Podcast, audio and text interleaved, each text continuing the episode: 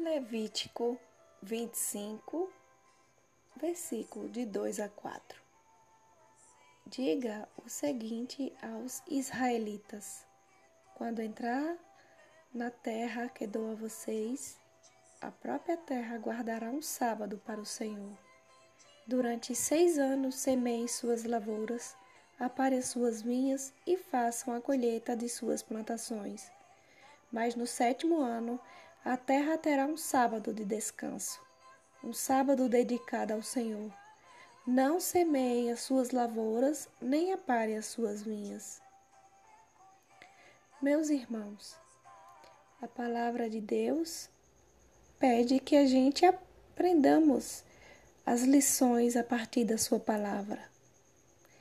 Será que de fato estamos deixando a terra descansar para que ela possa se recuperar? Quais são as lições que podemos aprender a partir da forma como os nossos antepassados se relacionavam com a terra e como eles se relacionavam entre si?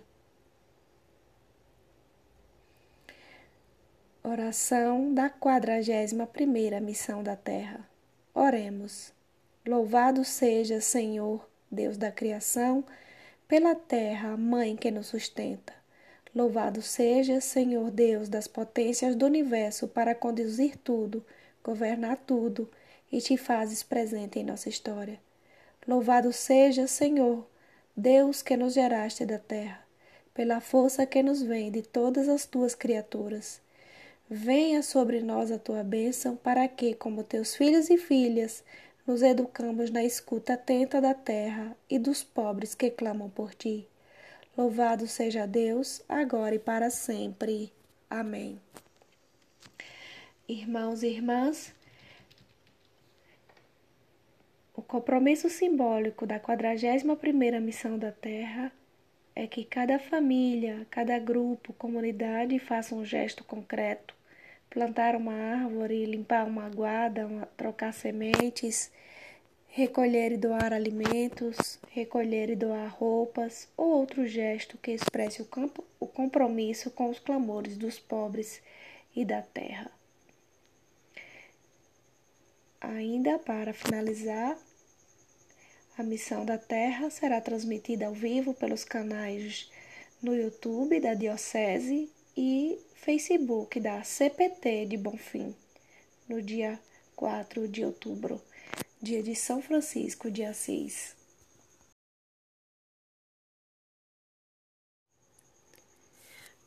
Trido celebrativo 41ª Missão da Terra, Diocese de Bonfim, Bahia. Segunda celebração. Um tempo de recuperar. Irmãos e irmãs de fé e caminhada, paz e bem, Sejam bem-vindos, sejam bem-vindas à segunda celebração do Tríduo em preparação à 41ª Missão da Terra, que iremos celebrar virtualmente no dia 4 de outubro de 2020.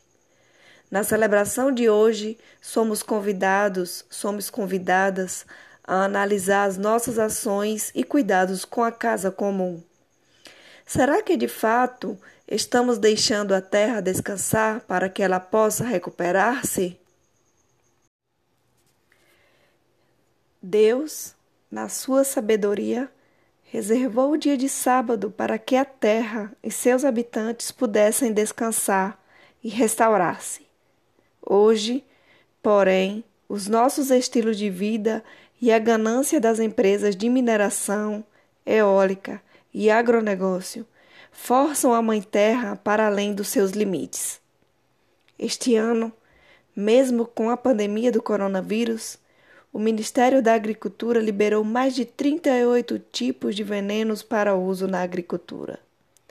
São 235 novas autorizações publicadas em 2020.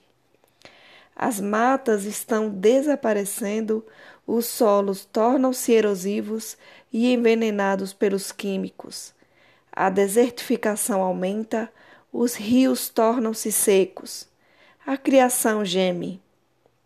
Durante o jubileu, o povo de Deus era convidado a repousar dos seus trabalhos habituais, à diminuição do consumo, para que a terra se regenerasse e o mundo voltasse à harmonia. Também hoje precisamos encontrar práticas de cuidados que restituam a terra em sua força, dando a ela o repouso que lhe cabe. Para isso, precisamos romper com o consumo desenfreado que nos é imposto e recompor a consciência de que é possível viver com menos.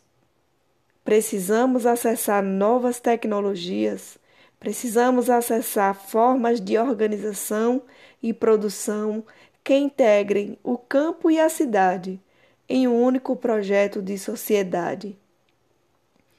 Com base na agroecologia, na preservação e no reuso das águas, na manutenção dos ecossistemas que nos sustentam e na recuperação da relação harmoniosa com a Terra.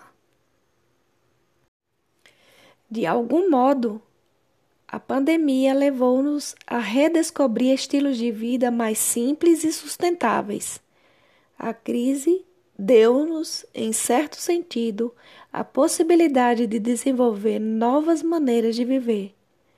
Foi possível constatar como a Terra consegue se recuperar se a deixarmos descansar. O ar tornou-se mais puro, as águas mais transparentes, as espécies de animais voltaram para muitos lugares de onde tinham desaparecido. Por outro lado, devido à ganância, as empresas não pararam pelo contrário, aumentaram a exploração sobre os territórios, aumentando seus lucros e a destruição da casa comum. A pandemia nos coloca diante de uma encruzilhada, convocando-nos para o cuidado com as pessoas e com a terra em sua integralidade. Diferente dos projetos capitalistas que visam só o lucro sem um olhar cuidadoso com a terra e com os mais pobres. Precisamos aproveitar o momento em que vivemos para examinarmos os nossos hábitos e somarmos forças com as comunidades tradicionais, guardiãs das nossas águas, das nossas sementes crioulas, dos alimentos agroecológicos, das identidades, da cultura popular dos valores ancestrais que olham a terra não como bem econômico, mas como um dom gratuito e o lugar de bem viver. De algum modo, a pandemia levou-nos a redescobrir estilos de vida mais simples e sustentáveis. A crise deu-nos, em certo sentido, a possibilidade de desenvolver novas maneiras de viver foi possível constatar como a Terra consegue se recuperar se a deixarmos descansar. O ar tornou-se mais puro, as águas mais transparentes, as espécies de animais voltaram para muitos lugares de onde tinham desaparecido. Por outro lado, devido à ganância, as empresas não pararam. Pelo contrário, aumentaram a exploração sobre os territórios aumentando seus lucros e a destruição da casa comum. A pandemia nos coloca diante de uma encruzilhada, convocando-nos para o cuidado com as pessoas e com a terra em sua integralidade.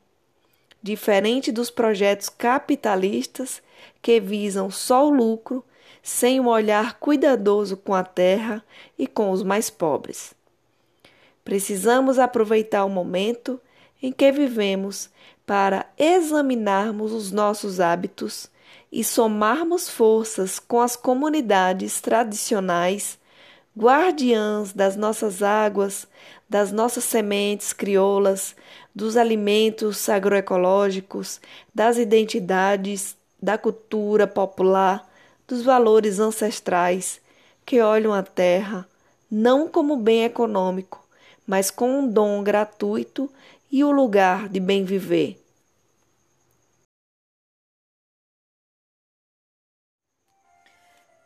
Levítico 25, versículo de 2 a 4. Diga o seguinte aos israelitas: quando entrar na terra que dou a vocês, a própria terra guardará um sábado para o Senhor. Durante seis anos semeiem suas lavouras, aparem suas vinhas e façam a colheita de suas plantações. Mas no sétimo ano a terra terá um sábado de descanso, um sábado dedicado ao Senhor. Não semeie as suas lavouras, nem apare as suas vinhas. Meus irmãos, a palavra de Deus pede que a gente aprendamos as lições a partir da sua palavra. Será que de fato estamos deixando a terra descansar para que ela possa se recuperar? Quais são as lições que podemos aprender a partir da forma como os nossos antepassados se relacionavam com a terra e como eles se relacionavam entre si. Oração da quadragésima primeira missão da terra. Oremos. Louvado seja, Senhor, Deus da criação, pela terra, mãe que nos sustenta. Louvado seja, Senhor Deus das potências do universo, para conduzir tudo governar tudo e te fazes presente em nossa história. Louvado seja, Senhor, Deus que nos geraste da terra, pela força que nos vem de todas as tuas criaturas. Venha sobre nós a tua bênção, para que, como teus filhos e filhas, nos educamos na escuta atenta da terra e dos pobres que clamam por ti. Louvado seja Deus, agora e para sempre. Amém. Irmãos e irmãs, o compromisso simbólico da 41ª missão da Terra é que cada família, cada grupo, comunidade faça um gesto concreto, plantar uma árvore, limpar uma guarda, uma, trocar sementes, recolher e doar alimentos, recolher e doar roupas ou outro gesto que expresse o, campo, o compromisso com os clamores dos pobres e da terra. Ainda para finalizar, a missão da Terra será transmitida ao vivo pelos canais no YouTube da Diocese e Facebook da CPT de Bonfim, no dia 4 de outubro, dia de São Francisco de Assis.